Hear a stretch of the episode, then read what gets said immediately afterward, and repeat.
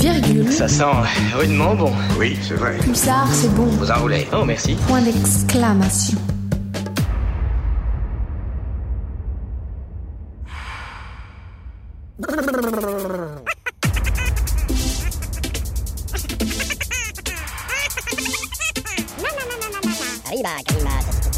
Vous faites erreur. Je m'en fous, je sais bien ce que j'ai entendu. Isboul et les bandes dessinées.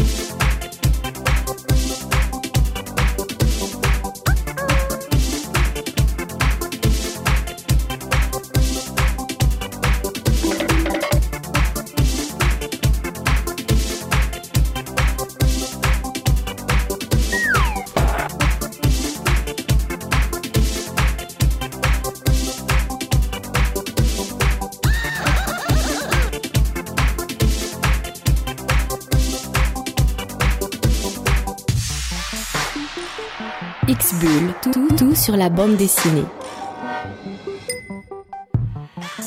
X-Bull, tout sur la planète bande dessinée, comme tous les lundis soirs de 19h à 20h. On est ravis, ravis, ravis de vous retrouver en compagnie de David ce soir. Salut, euh, salut à toutes et tous. On va partager plein de belles lectures de bande dessinée parce que c'est la rentrée. Et il y a la rentrée littéraire pour les romans, les livres, mais il y a également la rentrée littéraire pour la bande dessinée. Si vous passez devant le rayon bande dessinée dans vos magasins préférés, vous allez voir que tous les jours, tous les jours, tous les jours, tous les jours, des nouveautés, des beaux trucs, des trucs très chouettes, des trucs qu'on a adorés parce que les autres, on va pas en parler forcément. Euh, mais ceux qu'on a adorés, vous allez les retrouver ici, derrière nos voix, derrière nos mots, derrière nos chroniques. David Oui, bah oui, oui, quelques, prêt quel- quelques cartouches, comme on dit dans ma musette, et prêt à les dégainer après une petite pause musicale. T'as accroché la ceinture Allez, Ouais. c'est parti. Accrochez-vous, c'est X-Bull J'ai trouvé un journal dans le hall de l'aéroport. Je viens la chercher, elle m'a dit sois là à 10 heures. Je n'ai plus une seconde à moi, puisque je lui ai tout donné, tout donné. Qu'est-ce que j'ai fait encore de mon ticket de parking? J'ai dû le perdre tout à l'heure au lavatory. Si elle croit que je vais lui donner 10 centimes pour aller pisser, c'est râpé. On annonce que l'avion de Buenos Aires est arrivé. Je remonte en courant l'escalier. Je bouscule des filets, des hommes maquillés. Et je cours jusqu'à la porte G. J'ai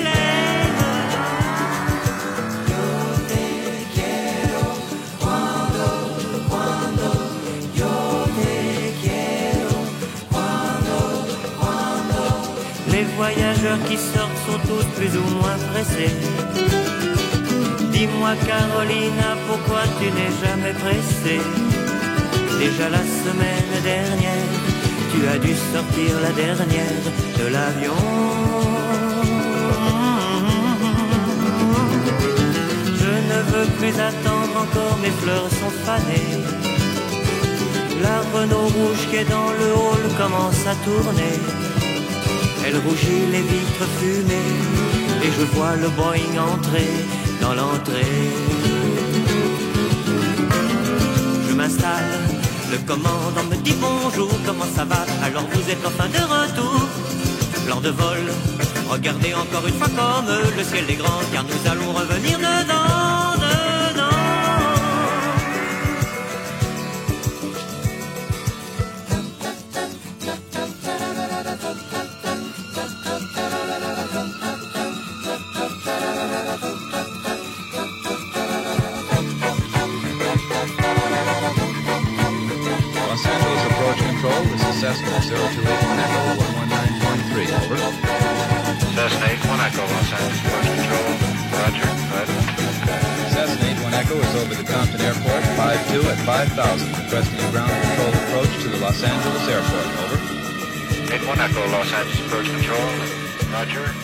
Monsieur Pierre Vassilu qui a trouvé un journal dans le hall de l'aéroport. Euh, Vous êtes à l'écoute d'X-Bull sur les ondes de Radio Pulsar. Et il est temps, bien entendu, de parler bande dessinée. Euh, un ouvrage Oui, c'est toi qui commence. Et oui, qui était resté, j'avoue, sans doute qui s'était un petit peu perdu sur une euh, des nombreuses piles qui jonchent le sol de mon petit appartement. On va dire ça comme ça.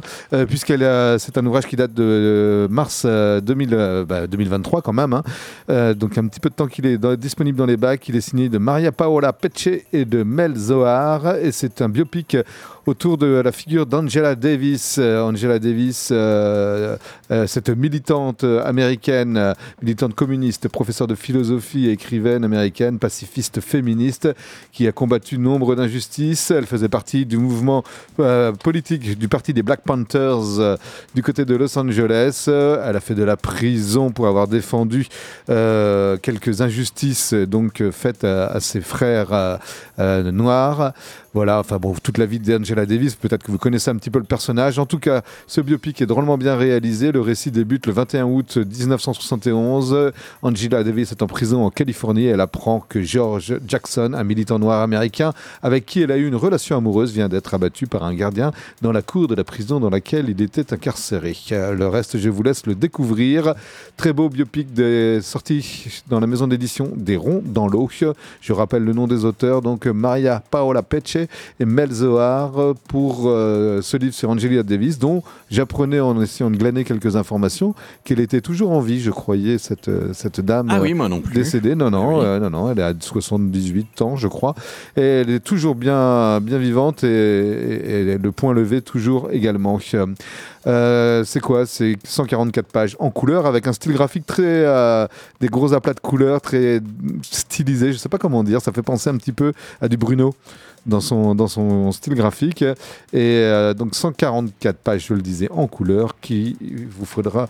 euh, et il vous faudra débourser 22 euros pour vous procurer ce très beau biopic. Euh, 3,2 millions d'albums vendus. De quoi parle donc cette bande dessinée dont je vais vous parler? C'est Ce le titre, tome, ça euh, 3, Non, non, non, non, c'est le nombre d'exemplaires vendus et c'est le tome 21 dont je vais vous parler. Donc vous voyez quand même que chaque exemplaire, ça représente un certain nombre. Allez, je vous le donne en mille. Les Ah. rugbymen, ben mince. oui, c'est la Coupe du Monde de rugby en Eh ce oui, moment, si eh vous ne l'aviez oui. pas remarqué. Ça a débuté en effet. D'ailleurs, les matchs de foot sont complètement éclipsés par les matchs de rugby. C'est rigolo, comme quoi les gens euh, changent de, de goût en fonction des modes et en fonction de ce qui est mis en avant. Les Rugbymen, c'est une série proposée par Bamboo Édition, une série qui marche euh, vraiment formidablement. Euh, le petit village de Payard a son équipe de rugby, le Payard Athletic Club. Et donc, dans ce tome 21, Becca, vous vous souvenez, c'est le, binôme de scénaristes, et Poupard au dessin nous propose 48 pages en couleur, forcément autour de la Coupe du Monde, puisque le sous-titre de ce 21e d'al- album, c'est On est chez nous, alors d'entrée, on joue chez eux. Voilà. Oui, c'est un petit peu tordu, mais c'est comme ça. ouais, ok. Euh, des histoires, des Bah gags. oui, c'est non, mais c'est vrai que le rugby, c'est quand même un jeu de gagne-terrain. Donc on joue C'est chez ça. eux, ça veut dire qu'on va, on Ouais, va, on va est aller dans leur nous, camp. on va dans leur camp. Euh, L'équipe de Payard n'a peur que d'une chose, c'est que des Anglais mal intentionnés transforment l'Albaladijo, le bar local, en salon de thé. Pour le reste, ce ne sont pas les nions, les beignes, les marrons et les tampons de l'équipe adverse qui feront reculer les joueurs du pack. Les joueurs vont vous faire pénétrer au cœur des vestiaires, des mêlées, des clubhouse et des légendaires troisième mi-temps. Bref, au cœur de l'Ovalie, si vous ne connaissez pas bien les règles du jeu, ça va pas vous aider. Si vous n'aimez pas le rugby, bah ça va pas vous aider. Mais par contre, si vous aimez rigoler, si vous aimez le rugby et si vous vous y connaissez un peu, vous allez trouver ça très très bien documenté et très intéressant. Les Rugbymen, le tome 21 est dans les bacs, 11,90€ pour ces 48 pages en couleur chez Bambou. Allez, je vous propose, moi, un manga, un shonen euh, précisément, un thriller à couper le souffle devant la perte de l'innocence, derrière euh, des adultes prêts à tout pour, les pires, pour que les pires secrets restent enfouis.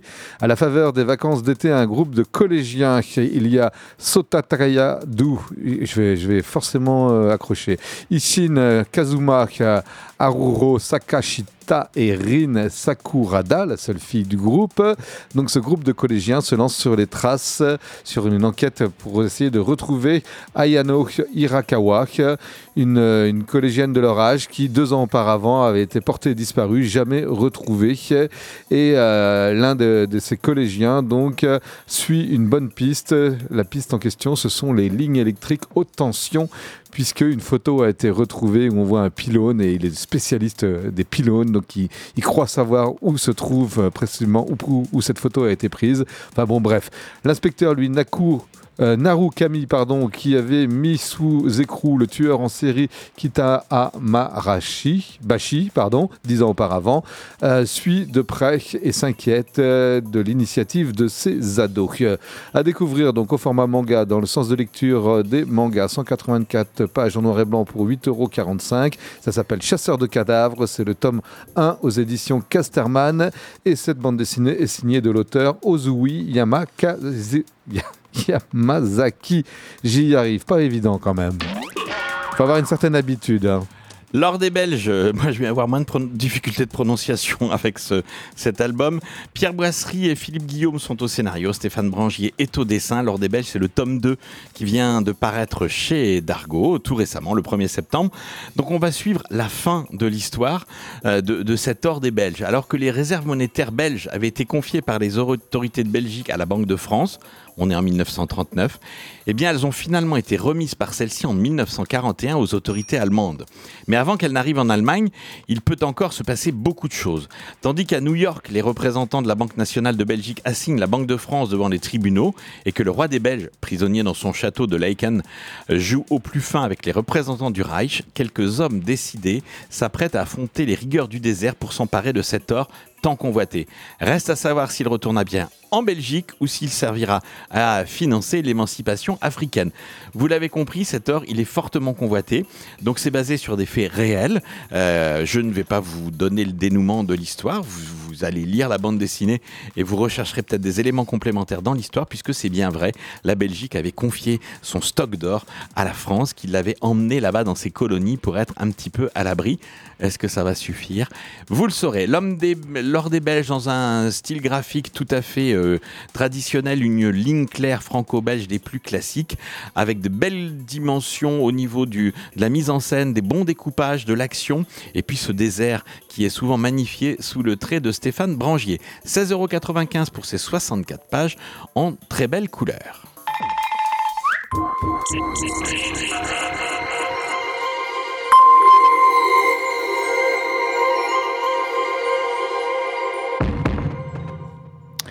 Alors, euh, je voulais ce soir vous présenter, vous parler euh, tout d'abord de la collection. Alors, c'est une collection dans une collection. Euh, Chez Delcourt, il y a la collection Outsiders, souvent des titres d'auteurs américains. Et dans la collection Outsider, euh, depuis le début de l'année, existe la bibliothèque de Daniel Close. Daniel Close, il a été publié en France. Tout d'abord, ses premières publications en français, c'était chez Rackham, je crois, et puis euh, beaucoup chez Cornelius. euh, voilà, il semblerait que les éditions Delcourt aient euh, racheté les droits et donc se mettent à republier tout un tas de titres. Il y a eu Ghost World et Comme un gant de velours dans, une, dans, de- dans la fonte, qui sont parus en janvier dernier. En août, donc il y a peu de temps, c'était 20th Century Highball, que je présenterai bientôt. En novembre, ce sera un titre qui s'appelle Monica. Et aujourd'hui, je voulais vous présenter Patience. Patience, donc un titre de Daniel Close. Daniel En français Ouais. Patience, ouais, ouais, en français. Daniel Close, bah, c'est quand même 4 Esner Award euh, à son actif, hein. un auteur reconnu, évidemment. Et que nous raconte ce titre Patience? On fait la connaissance de Jacques et de Patience. Patience, c'est sa copine, ils filent ensemble le parfait amour. Enfin, si l'on ne s'attarde pas sur les soucis d'argent. Un peu dans la dèche, c'est vrai, Jack assume secrètement des boulots sous-qualifiés et peu rémunérateurs, faisant croire à Patience qu'il mène une vie professionnelle beaucoup plus prometteuse sur le point de décoller. Euh, Quoi qu'il en soit, l'annonce de la grossesse de Patience va les emplir de bonheur et ils se prennent à croire que l'arrivée prochaine d'un mouflé dans leur vie est un signe avant-coureur d'un nouveau départ et de la fin de, toute leur, de tout leur tracas. Seulement un soir, rentrant du boulot, Jack trouve son amour assassiné sans vie, euh, inanimé au milieu du salon. Jack est effondré, il a perdu son amour et ne verra jamais euh, naître cet enfant dont il se voyait déjà être le père aimant idéal. Pour couronner le tout, l'enquête, sans doute bâclée, le désigne comme coupable du meurtre de patience. Ses faibles revenus ne lui permettent bien sûr pas de s'offrir une défense solide et Jack est donc envoyé au trou pour quelque temps. Disculpé quelques mois plus tard, sans pour autant qu'on- qu'un coupable n'ait été trouvé, Jack, complètement démoli, sort de prison et décide de mener sa propre enquête. Malgré tous ses efforts, il ne fait que tomber sur des impasses qui le précipitent davantage encore dans un abîme de désolation. 17 ans après le meurtre de Patience, Jack, euh, par le truchement du hasard, va rencontrer Bernie, un drôle de type qui aurait découvert un procédé pour voyager dans le temps. Bien que euh, plutôt rationnel, Jack, poussé par le désespoir et dont euh, la raison n'a eu de cesse de vaciller depuis toutes ces années, va s'emparer du dispositif de Bernie et ainsi s'aventure dans le passé.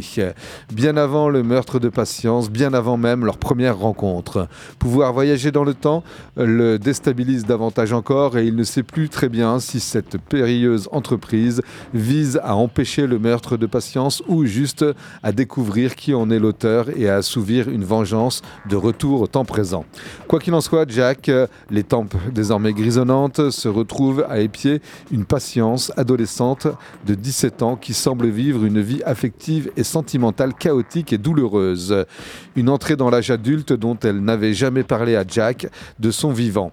Lui, plutôt impulsif et totalement en perte de repères, ne va pas pouvoir s'empêcher d'interagir dans la vie de patience, provoquant alors tour à tour le paradoxe du père ou celui de l'écrivain.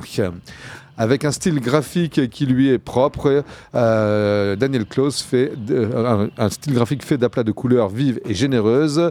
Euh, Qu'est-ce que je veux dire? Oui, ça y est, je suis perdu dans ma, dans ma feuille. Ça me rappelle quelqu'un. voilà.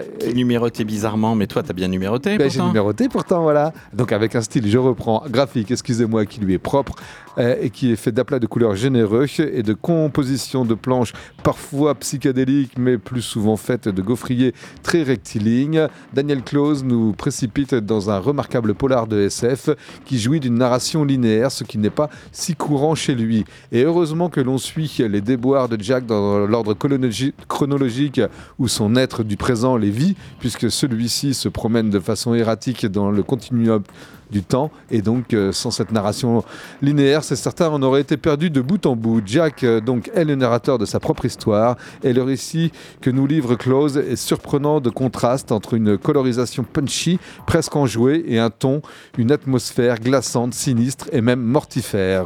Ce titre était paru chez Cornelius en 2016 Patience vient de donc être publié à nouveau aux- éditions Delcourt dans la collection Outsider. C'est euh, c'est- c'est- c'est- c'est 180 très belles pages en couleur qui vous sont proposées pour le prix de 28,50 euros.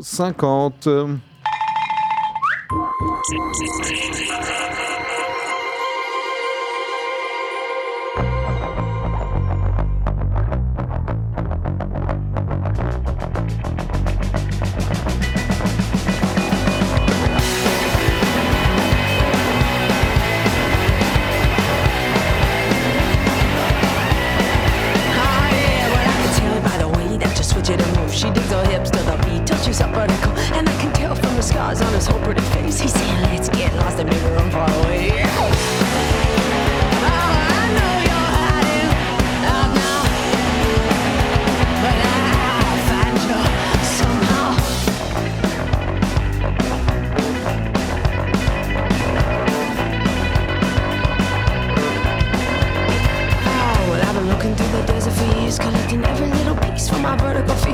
See them there, stuck years ago, there's nothing left to do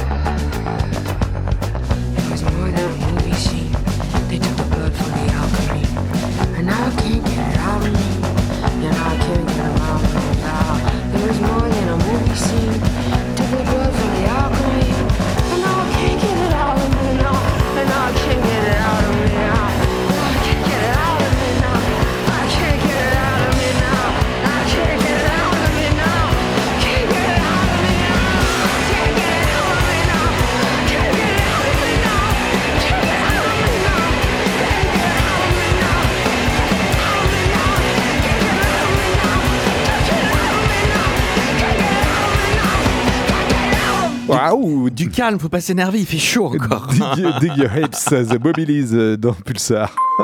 dans X-Bull, pardon. Mais Mr. Crapper. X-Bull est dans, Et dans Pulsar, Pulsar, donc ça tombe bien, ça tombe bien. Alors là, je sais que je vais en faire rager quelques-uns. Je sais que je vais en faire rager quelques-uns C'est pas nous sympa. écoutent. Parce qu'il va falloir encore attendre deux jours avant de pouvoir vous procurer le tome 6 de la série RIP. R-I-P. Rest in R- peace. R.I.P. comme tu veux, voilà. Je sais pas comme moi, moi je le dis en français, RIP. C'est aux éditions Petit à Petit et le tome 6, qui s'appelle Eugène, toutes les bonnes choses ont une fin, sortira le 13 septembre. Donc on est le 11, deux jours à attendre. Et pour ceux qui, comme moi, sont absolument fans de la série euh, RIP, ben ça va être dur d'attendre. Ça va être dur d'attendre parce que même dans T'es en train de faire bisquer les, les Ah auditeurs ah ouais, ouais, ouais, avec tes privilèges. ah ouais, ouais, parce que là, là franchement, euh, quand j'ai reçu le tome 6 bien en avance, je, je l'ai lu tout de suite, malgré la pile de BD qui s'amoncelle au pied de mon lit. Celui-ci, j'avais envie, envie vraiment de voir la suite. Alors, vous ne connaissez peut-être pas la série Ah, c'est peut-être ça. Bon, ceux qui Bah, connaissent, euh, par exemple, t'as en face de toi, là, moi, je ne connais pas cette série. petite phase de rattrapage. Oui, s'il te plaît. C'est une série qui aurait pu être dessinée par, un, par des dessinateurs et des scénaristes américains, qui aurait pu être dans la catégorie comics. Pourtant, c'est un scénario de Gaetz et un dessin de Julien Monnier. Donc on est bien sur du franco-français. Mais, mais ça, a une, ça a une odeur et une, un découpage tout à fait particulier qui pourrait ressembler au traitement qu'on peut avoir dans des comics euh, comme... euh, euh, ah, les trucs là, les zombies. Euh, Walking Dead. Walking Dead, voilà, exemple je pense. Je pense. RIP. Alors, le tome 1 s'appelle Derrick. Et dès les premières pages du tome 1, on est à la fois surpris par le sujet, on, est, euh, on a affaire à une équipe d'hommes qui va dans des maisons où les gens sont morts Oui. et qui vide la maison de tout ce qu'elle possède en dehors des Maccabées et tout ce, tout ce que les gens possédaient de valeur. C'est-à-dire qu'avant que les gens viennent constater le décès, eux, ils arrivent. Mais comment ils font pour être prévenus et pour... Ah, c'est ça le Alors truc ça, c'est un des mystères En de l'album. parce que là, ok, tu, tu nous fais c'est un, un- Eh ben ouais, mais des ils ont- cambrioleurs euh, hors pair, mais C'est pas des cambrioleurs, ils arrivent avec des combinaisons, ils sont là pour nettoyer. ils enlèvent tout, ce qui est- tout ce qui a ils de la valeur. Tout ce qui a de la valeur. Les machines à laver, les, les, les, les colis alimentaires, enfin les boîtes de conserve, tout. Bah, tout, ils laissent quoi? Parce que bah, si, Bah, pas si- grand-chose. Si, si une machine à laver c'est de la valeur, enfin Bah, c'est une certaine le valeur, mais Il laisse le fauteuil roulant, Ouais. il laisse une table, des trucs qui sont pas terribles, mais tout ce qui peut avoir de la valeur, il l'embarque. alors moi j'ai envie de te poser la Mais question. oui, mais tu n'auras pas la réponse. Qu'est-ce qu'ils en Alors, font tu- Si, ça, ce qu'ils en font, ils le ramènent dans un grand entrepôt où le vieux, euh, le vieux, lui, bah, il va les, il va les trier, les ordonner et ils vont les revendre. Et c'est certainement comme ça que cette société qui s'appelle RIP va, euh, va gagner sa vie. un, un gang de receleurs quoi. C'est Ça- pas des ouais. Ça apparaît pas comme des receleurs, ça apparaît plutôt comme des entreprises, de- comme une entreprise de nettoyage spécialisée. Mais plus on va avancer dans la série, plus on va se poser des petites questions. Comment ça se fait qu'ils arrivent toujours avant la police, avant tout ça? Quelquefois ils arrivent en même temps, quelquefois ils sont, ils partent quand les flics arrivent. Enfin, C'est toujours. euh, c'est sur le fil. C'est sur le fil, ouais. C'est sur le fil. Et ils laissent le cadavre. Ah oui, ah oui, oui, touche pas du tout au Maccabée. Hein. Ok, Touche d'accord. pas au Maccabée. C'est parfois assez gore puisque ils vont plutôt sur des dossiers où il n'y a pas d'héritier, où il n'y a pas de gens qui ont prévenu qu'il y avait une personne décédée dans la maison. Ou les, plutôt ou les le gens qui sont décédés vivaient seuls aussi, sans doute. Ils vivaient seuls Ouais. ou en tout cas ils n'avaient pas de famille alentour. Enfin, donc voilà. Chaque album de cette série porte le nom d'un personnage. Le tome 1 c'est Derrick, le tome 2 c'est Maurice, le tome 3 c'est Ahmed, le tome 4 c'est Albert, le tome 5 c'est Fanette et le tome 6 c'est Eugène. Tout ont un sous-titre dont je vous laisse découvrir sur chaque exemplaire euh, de, de cette, al- de cette série euh, quel sous-titre portera, euh, portera le- le- en- le- le- l'album en dessous du nom du personnage qui va être le personnage central. Quand on a lu le premier tome, on se dit bah, qu'est-ce qui va se passer en fait? Parce que à la fin de l'album d'Eric, on est rendu à ce qu'on pensait être la fin de Ça l'histoire. ressemble à une fin, quoi. Ouais. Et ben en fait, ils nous font font revivre la, la, la même histoire, mais euh, avec le point de vue d'un autre personnage. Ouais, Ouais. mais en ajoutant des éléments supplémentaires, c'est-à-dire en- Ça fait quand une- même progresser la narration, quoi. Voilà, comme Ouais. une espèce de ligne du temps avec les nombres mathématiques. Vous savez, quand on Ouais. apprend, quand on est petit, on a 1, 2, 3, 4, 5. Puis après, on découvre qu'il y a des décimales. Et puis après, qu'il y a des centaines de décimales, machin. Il Et on- précise la chose, quoi. Voilà. Et, et plus ça avance, plus on commence à comprendre les enjeux. On commence à, à comprendre aussi les choses qu'on n'avait pas for- auxquelles euh, on n'avait pas forcément prêté attention dans le tome 1 ou dans le tome 2 parce que ça se recoupe. Et c'est vraiment un suspense, un découpage haletant. On est, on est, il y a à la fois l'enquête, il y a à la fois toutes les questions qu'on se pose sur l'éthique, pourquoi ils sont là, qu'est-ce qu'ils font. Il y a des personnages complètement tarés, que ce soit Derrick, Maurice, Ahmed, euh, Albert ou même Eugène. On est sur des personnages qui sont psychiatriquement dangereux. On, on est d'accord que tous ces personnages qui font l'objet pour chacun de. Oui, c'est qui- l'équipe. C'est l'équipe. C'est l'équipe. Et l'équipe, une fois qu'elle a fini son boulot, elle se retrouve dans le bar tenue par Fanette. Fanette qu'on voit au départ comme une, une fille un peu paumée qui euh, fait ce boulot-là, mais on sent bien qu'elle n'est pas heureuse. On va découvrir dans le tome 5, donc l'avant-dernier tome, Le pourquoi du euh, comment. pourquoi, que- ce que. Fanette fait là, Ouais. et, et on va avoir des surprises. Je crois que c'est dans le tome 5 qu'on a peut-être le plus de surprises par rapport aux révélations qui donnent un petit coup d'accélérateur. Le tome 6 va clore ce très beau cycle, cette très belle série RIP. On a vraiment un point final à l'histoire. Euh, donc cette même histoire vue à travers les prismes de Derrick, Maurice, Ahmed, Albert, Fanette et Eugène, avec des éléments complémentaires, des rebondissements, des clés qui nous sont données au fur et à mesure. Ah non mais vraiment, vraiment, c'est euh, une série coup de cœur que j'ai découvert aux éditions petit à petit. C'est la première fois que je vous en parle, mais toute la série est fabuleuse. Donc ça sort le 13, le tome 6. Donc il vous reste demain, le 12, pour aller acheter les 5 premiers tomes et vous faire la série complète avant que le tome 6 ne paraisse pour que vous puissiez effectivement bien comprendre. Alors si chaque album euh, tourne autour d'un personnage, euh, c'est quand même conseillé de lire toute la série pour bien comprendre tous les tenants et les aboutissants de l'histoire. Vous aurez une si possible dans l'ordre, parce que j'ai Ouais, de, de ce oui, qu'on oui, comprend, oui, c'est quand même important vous, de. vous aurez une vision parcellaire de l'histoire si vous ne lisez qu'un tome. C'est déjà intéressant, mais l'ensemble de la série donne une autre dimension. Et ce qui est assez fabuleux, mais ça tient à la personnalité de Gaetz, c'est qu'à l'intérieur, il y a beaucoup de détails de zoologie au- autour des mouches, autour des larves. Gaetz, il est soigneur pour animaux en plus d'être scénariste de bande dessinée. Donc il a forcément cet, cet aspect un peu plus euh, entomologiste de la mort avec les larves. On vous explique lesquelles se développent en premier, pourquoi il n'y a pas de blatte, pourquoi ceci, pourquoi cela. C'est absolument instructif, gore, terrible. Mais, c'est la vie. Mais c'est la vie, voilà. c'est la ça. mort. Et la mort, on peut la dater grâce à la vie des insectes présents. Bon. Euh, Eugène, c'est le tome 6, euh, ça va clore cette série, ça donne beaucoup de clés finales, des rebondissements, toutes les bonnes choses ont une fin, le scénario de Goetz, le dessin de Julien Monnier, 120 pages euh, haletantes qu'on lit d'une seule traite, 17,90€, c'est aux éditions Petit à Petit, c'est vraiment une excellente série, le tome 6 est dans les bacs, je vous le conseille, pour tous les amateurs de polar, de suspense qui sont autour de ces, ces séries américaines qui peuvent être autour de la mort. Ça, ça, a, le, ouais, ça a le goût d'une série américaine, mais c'est bien français et ça, c'est sympa. Le 13 septembre, c'est dans les librairies.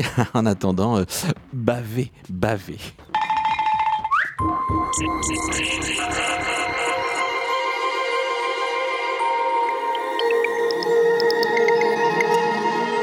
Allez, d'autres suites de séries, David. Ah bah ouais, ouais, moi je, une très belle série aussi dont je vous ai parlé. Et ça faisait un petit bout de temps que, que je n'en avais pas parlé et pour cause, cette série avait été publiée euh, aux éditions Glénat Comics, abandonnée, et c'est les éditions Urban Comics qui repartent à zéro.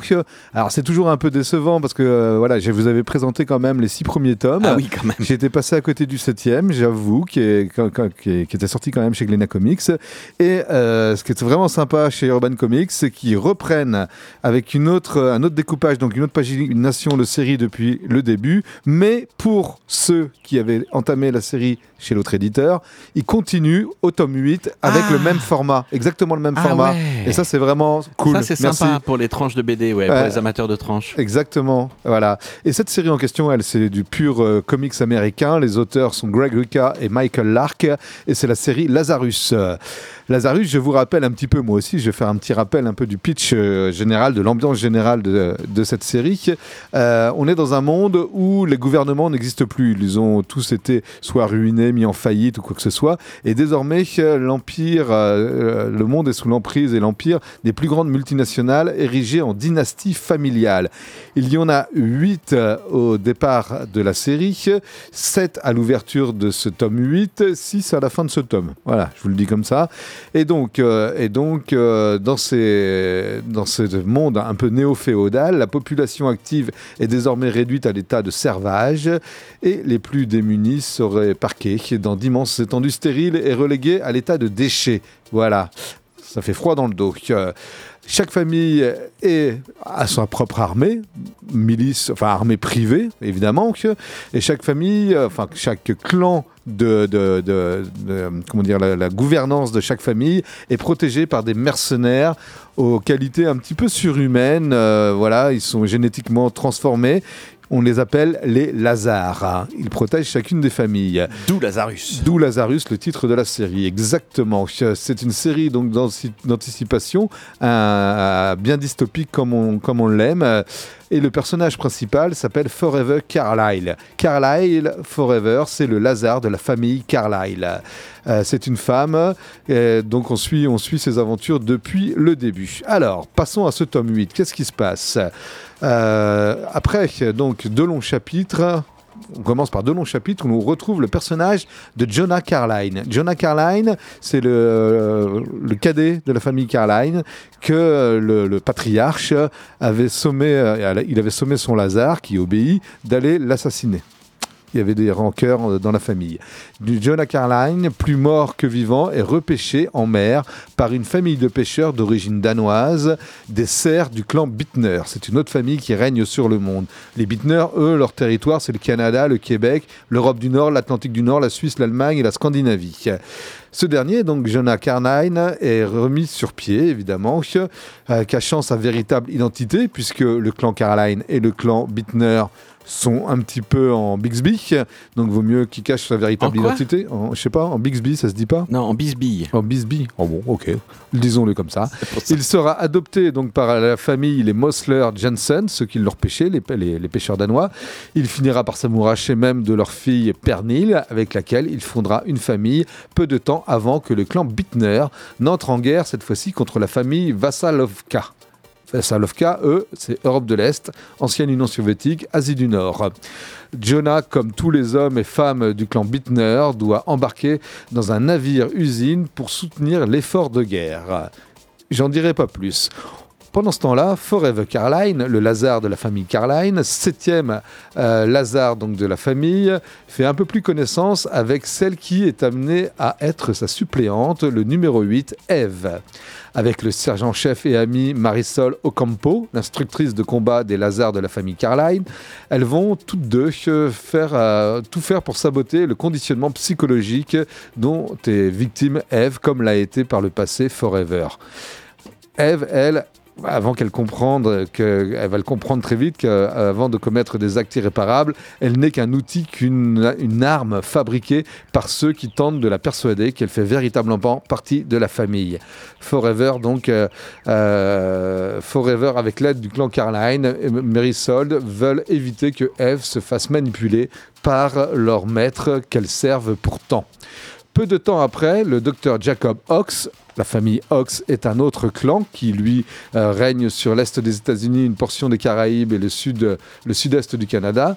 Euh, Ja- Jacob Ox consent à étudier la possibilité d'un cessez-le-feu avec les Carlyle si les conditions de cette trêve sont négociées en présentiel avec l'ensemble du clan Carlyle, Malcolm le patriarche, Johanna sa fille qui assure euh, l'intérim en chef de la famille et Abigail la mère de Johanna. Et bien sûr Forever, le Lazare de la famille. Une tension une réunion sous haute tension passé de Malcolm, Abigail et Jacob refait surface. Le passé se refait surface, celui où ils étaient jeunes et brillants chercheurs avant que les États disparaissent et qu'ils prennent le pouvoir comme chefs de famille avant que le conflit qui les divise depuis si longtemps n'éclate. Voilà où on en est donc de cette série, une série euh, d'un réalisme absolument stupéfiant, bluffant. Il est euh, voilà tous les détails concernant la sociologie, l'économie, les, les- avancées scientifiques, climatiques et politiques euh, ont été rassemblées par, euh, Greg Rucka dans cette série drôlement bien ficelée. À découvrir donc ce tome 8 et si vous avez raté les sept précédents parus chez un autre éditeur, et bien dans ce cas-là, penchez-vous sur euh, la nouvelle pagination que proposent les éditions Urban Comics avec un premier tome sorti exactement à la même date, début juillet. Donc le tome 8 fait 216 pages pour 21 euros. Si vous voulez reprendre au début, vous prenez le tome 1 chez Urban Comics, 264 pages pour 28 euros. C'est signé donc de Greg Rucka et de euh, Michael Lark, Lazarus.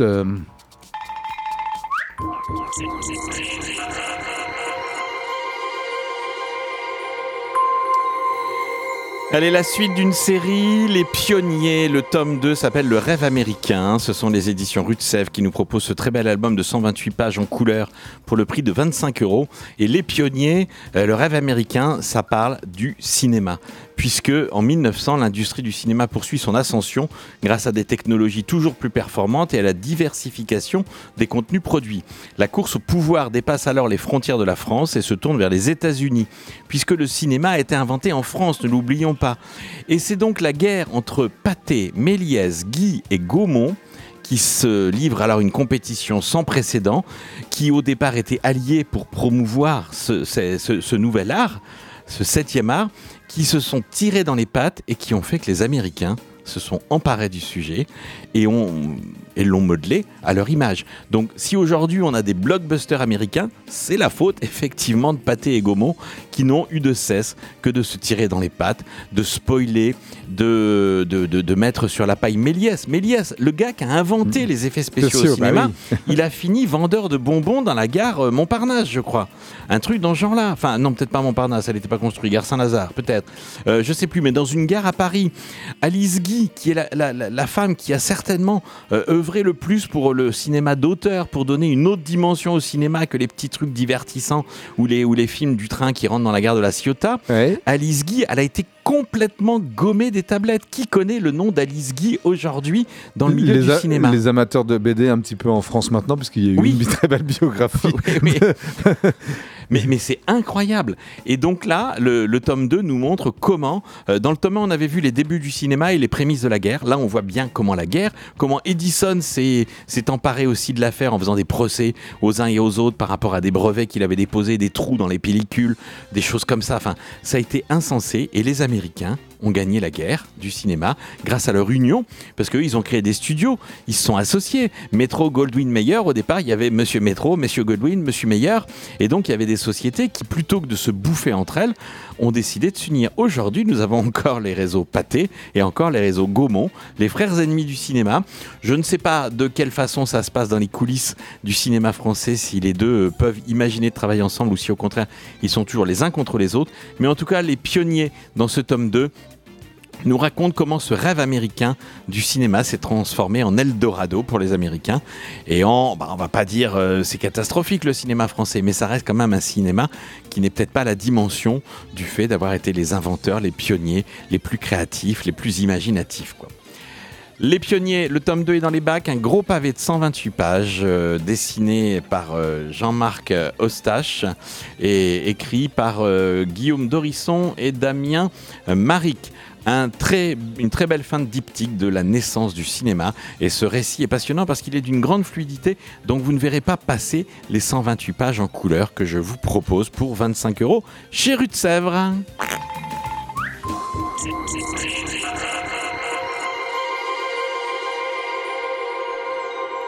Il est bavard le monsieur ce soir. Ben oui, forcément. T'avais encore un truc à nous présenter? Bah allons-y, on Ah, écoutera ben de la oui. musique plus tard. C'est pas, une suite, c'est pas une suite, c'est C'est- pour ça. Ah, d'accord. Un autre petit jingle, un petit truc Gérard. Ouais, tu peux mettre un petit fring, Un petit fring. fring, comme ça. Voilà, qui montre que c'est voilà. Ah voilà. Non, on sait qu'on a des codes. Hein. Faut pas, Ça, faut pas ça, rigoler avec ça. Attention. Allez.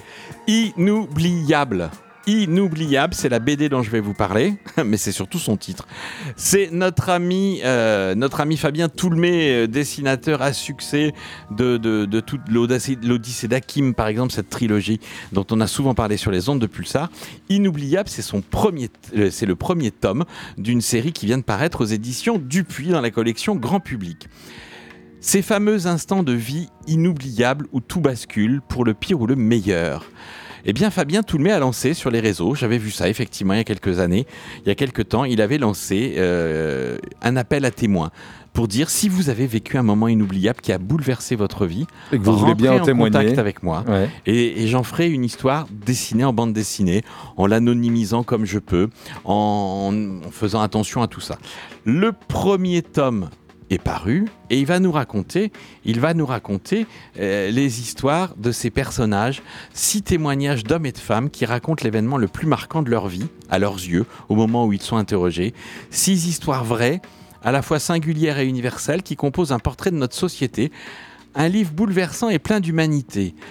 On va suivre les aventures de Grégory, 36 ans, dans une ville du nord de la France, qui doit dire comment il en est arrivé à ce qu'il est maintenant, euh, et qui explique que c'est une suite de longues galères de chance. Émilie a quar- a 43 ans, elle, elle vit à Paris, son père est décédé dans un accident de voiture quand elle avait 4 ans. Ça a été un des événements les plus inoubliables de son existence.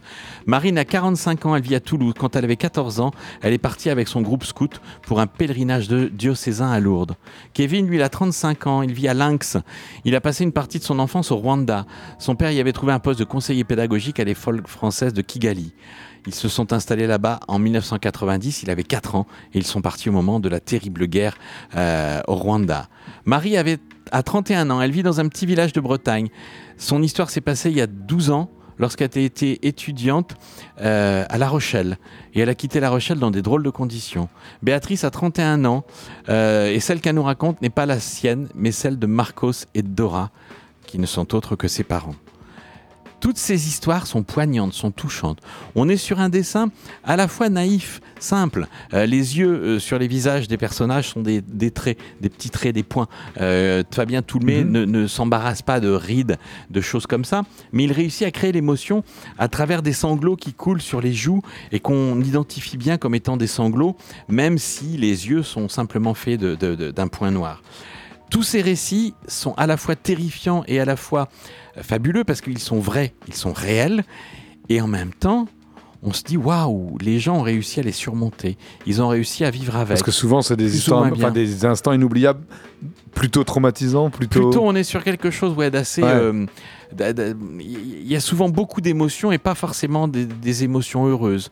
Euh, je vais pas vous spoiler ni vous divulgacher euh, les, les histoires. Je vous ai donné ce qui se passe, euh, l'identité, en tout cas l'identité fictive des six personnages dont on suit les aventures. C'est un bouquin que j'ai entamé en me disant ouais bon encore des histoires vraies, encore des histoires qui vont nous amener une petite larme à l'œil, euh, ou alors au contraire qui vont nous faire poiler. Et puis euh, bah, trois quarts d'heure après, j'ai fermé le livre ouais. en me disant c'est déjà fini. J'avais pas fait gaffe que c'était déjà la sixième histoire. Tu t'es fait happer. Une pagination pas forcément égale. euh, toutes les histoires ne sont pas euh, aussi, euh, aussi développées, délayées que les unes que les autres. C'est pas grave. Je crois que Fabien Toulmé a décidé de privilégier le sens et le déroulé de l'histoire plutôt qu'une pagination, de se dire je vais faire euh, sur, les, sur les 128 pages, je vais faire un nombre égal de pages pour les 6, 128 divisé par 6, machin, machin, voilà. Euh, 20, voilà. Non, il est parti et, et ça n'empêche pas que certaines histoires peut-être un peu plus courtes en tout cas, c'est mon ressenti. Euh, Peut-être qu'elles ne sont pas plus courtes. Je vous avoue que j'ai pas fait la comptabilisation, mais j'ai l'impression que certaines histoires étaient plus condensées et pouvaient être plus courtes. Peut-être sur le même nombre de pages, peut-être sur un nombre de pages différent, peut-être que ça se joue à deux pages. Mais en tout cas, le, le- le récit nous embarque et nous entraîne dans cette spirale de la vie, dans cette spirale de, de la résilience. Je sais que c'est un mot beaucoup galvaudé en ce moment, mais comme le dit quelquefois euh, Boris Cyrulnik euh, quand il est chez lui, la résilience, c'est pas de la merde. Voilà. Donc, si, si, il a dit ça un jour à quelqu'un qui l'énervait. Mais euh, Ben, voilà, inoubliable, c'est Fabien Toulmé qui nous propose cet album. Album qui, là aussi, je vous ai mis l'eau à la bouche, ne sera disponible que le 15 septembre. Donc il va falloir attendre quelques jours. Ce soir, je, je vous, je vous fais une liste de, de lectures de, pour aller dans les librairies pour voir un petit peu ce qui va se passer. Non pas qu'il n'y ait pas des choses déjà en ce Chroniqueur moment, chafouin, quoi. mais un petit peu chafouin ce soir. Ouais, ouais, je fais gaffe. Je vous parle pas de choses qui sortiront en octobre. Je voudrais quand même pas trop vous frustrer. C'est aux éditions Dupuis. Ça s'appelle Inoubliable. Fabien Toulmé nous propose euh, six récits dans ce premier tome d'Inoubliable. Absolument fabuleux. C'est aux éditions Dupuis. Attention, on est habitué à le voir chez un autre, euh, Un autre éditeur qui commence par. D. Mais là, c'est chez Dupuis que ça se passe. Inoubliable de Fabien Toulmé. Je vous le conseille en fin de semaine, évidemment.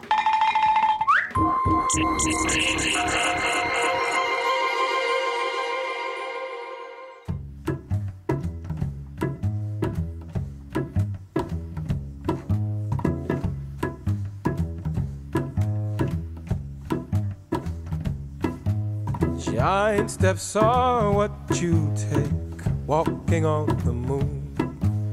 I hope my legs don't break walking on the moon. We could walk forever walking on the moon. We could live together walking on, walking on the moon.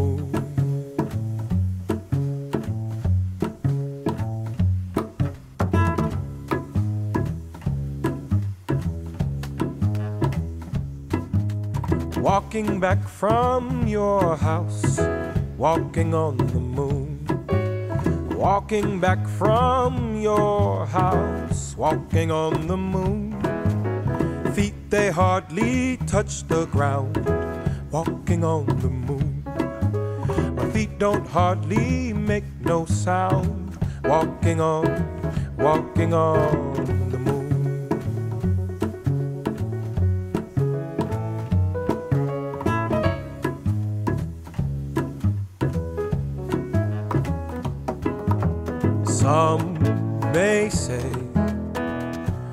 I'm wishing my days away. No way. And if it's the price I pay, some say tomorrow's another day. You stay, I may as well play.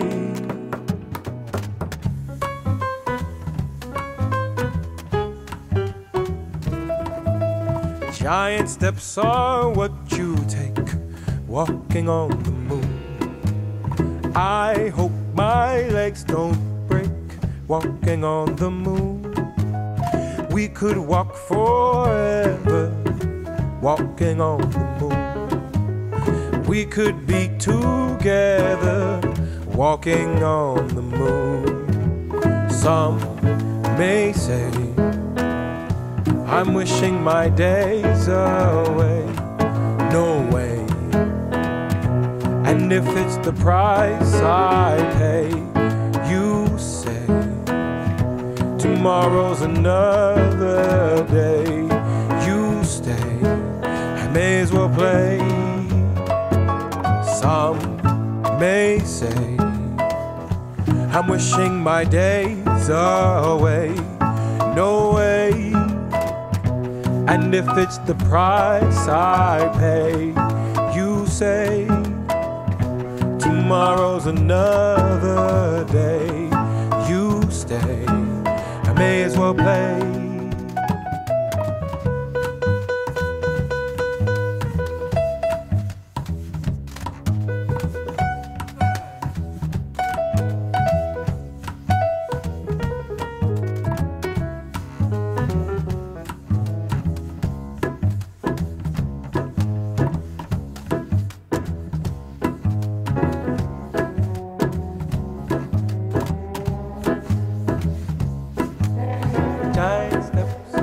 Giant steps, giant steps are what you take. Giant steps, giant steps, giant steps are what you take. Giant steps, giant steps, giant steps are what Walking on giant steps, giant steps, giant steps are what walking on giant steps, giant steps, giant steps. Reprise de The Police.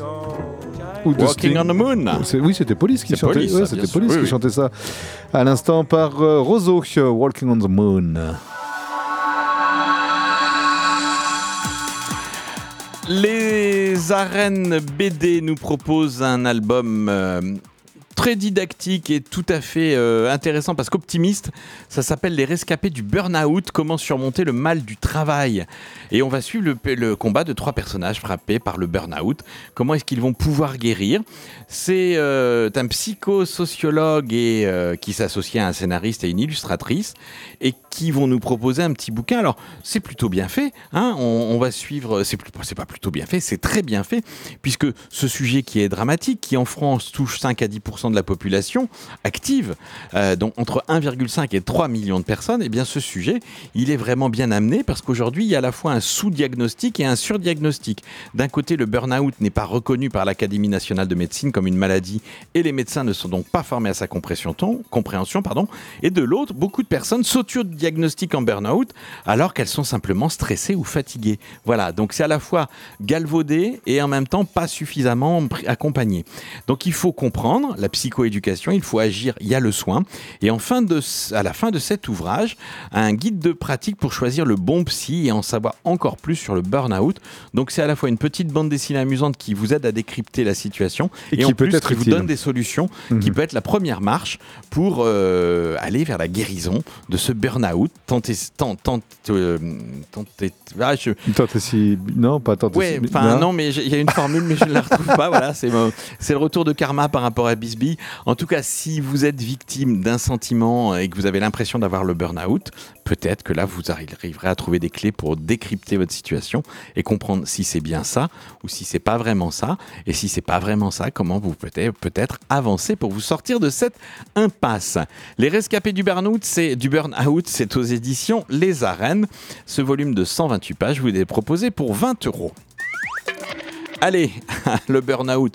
On parlait du travail. Là, je vous emmène dans le domaine privé puisque Juliette Mercier, alas de Stomy Buzzy, pas Stomy Bugsy, hein, que les plus jeunes d'entre vous ne connaissent même pas, mais Stomy Buzzy, eh bien, Juliette Mercier nous propose un bouquin qui s'appelle Hashtag le couple parfait. Trois petits points ou pas, portée sans filtre de l'amour moderne. Au fil de ces 160 pages publiées par le Duc Graphique, euh, eh bien, euh, euh, Juliette Mercier va vous, nous expliquer que il faut s'émanciper du prince charmant et de la princesse qui pète des paillettes. Les stéréotypes du couple parfait ont la peau dure. En témoigne depuis quelques années sur les réseaux le hashtag couple goal, c'est-à-dire l'objectif couple parfait. Pourtant, dans la vraie vie, on ne se réveille pas avec un filtre. On fait des erreurs, on s'engueule. Et de la même manière, on accepte, on s'accepte, on s'améliore, on aime, on s'aime. Et c'est tant mieux.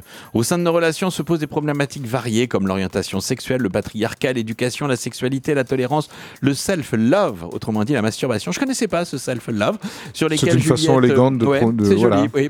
Juliette Mercier, tu fais quoi? Je me self-love.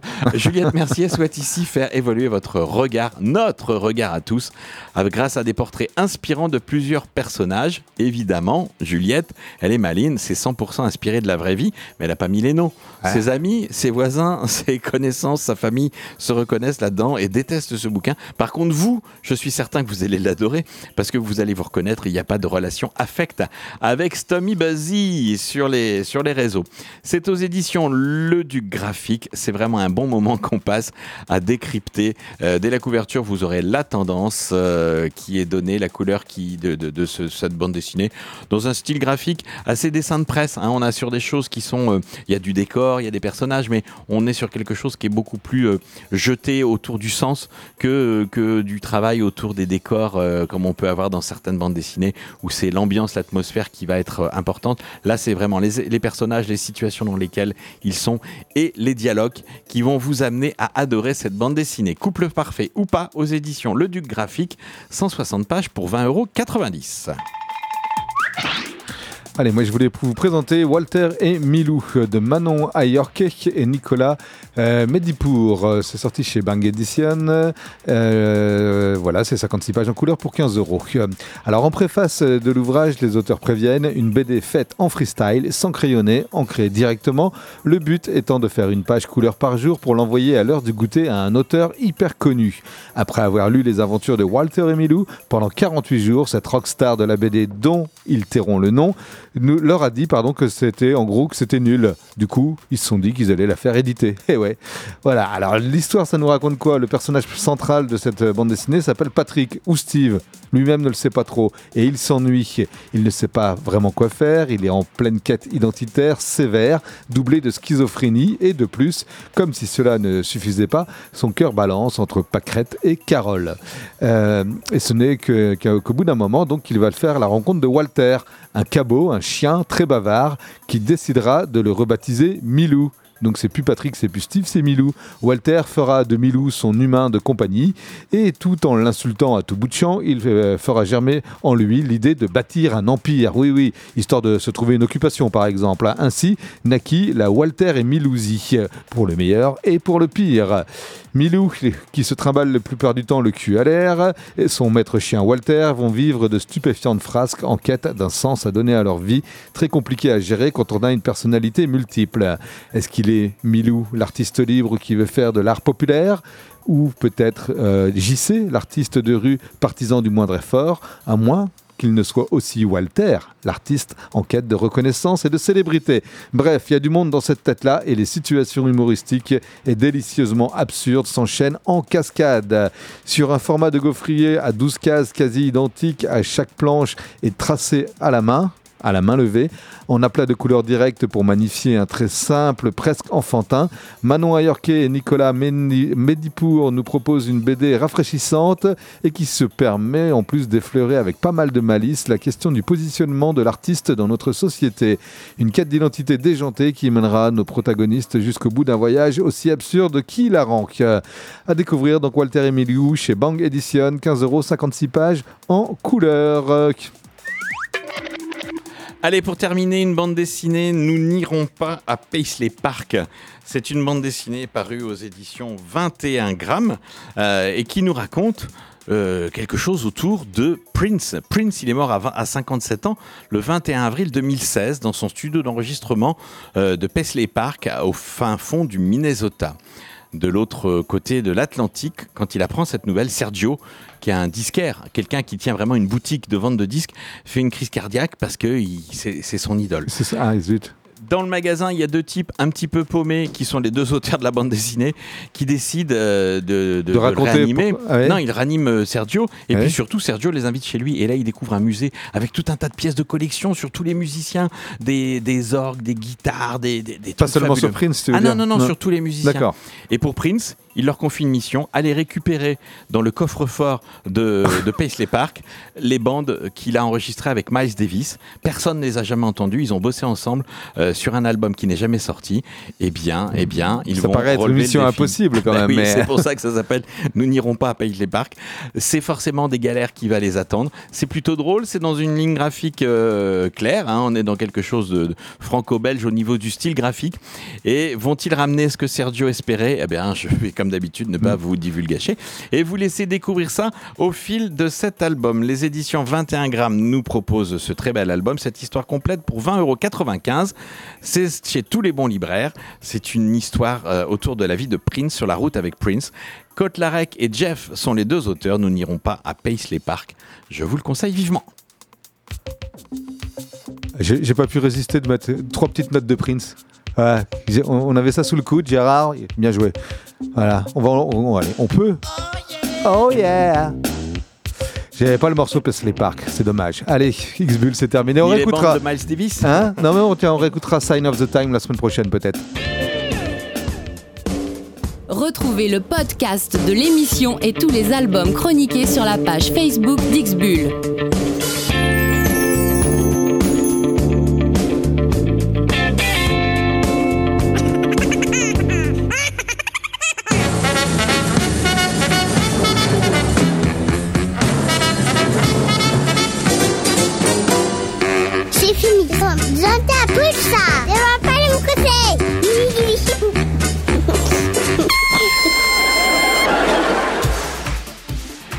C'est terminé pour ce soir. Je ne sais pas si je vais avoir un câlin en sortant du studio. J'en ai eu un entrant, c'était fabuleux. Euh, Vais-je en avoir un en sortant Ah, et c'est le révérend Poy. Non, bah, je vais peut-être me passer du câlin pour partir alors. David, on se retrouve la semaine prochaine pour de nouvelles aventures autour de la bande dessinée du 9e art. Parfaitement. Des bulles, des jingles, de la musique de Prince. Il y aura tout ça. Tout ça, c'est dans Pulsar. Dans Pulsar, dans X-Bull. Il n'y a que là que vous trouvez tout ça. Et il y a surtout là-dedans, uniquement là où vous trouvez David et Crapule. Parce que ailleurs, on n'est pas. Eh ben non, Bah c'est comme ça. Bah non.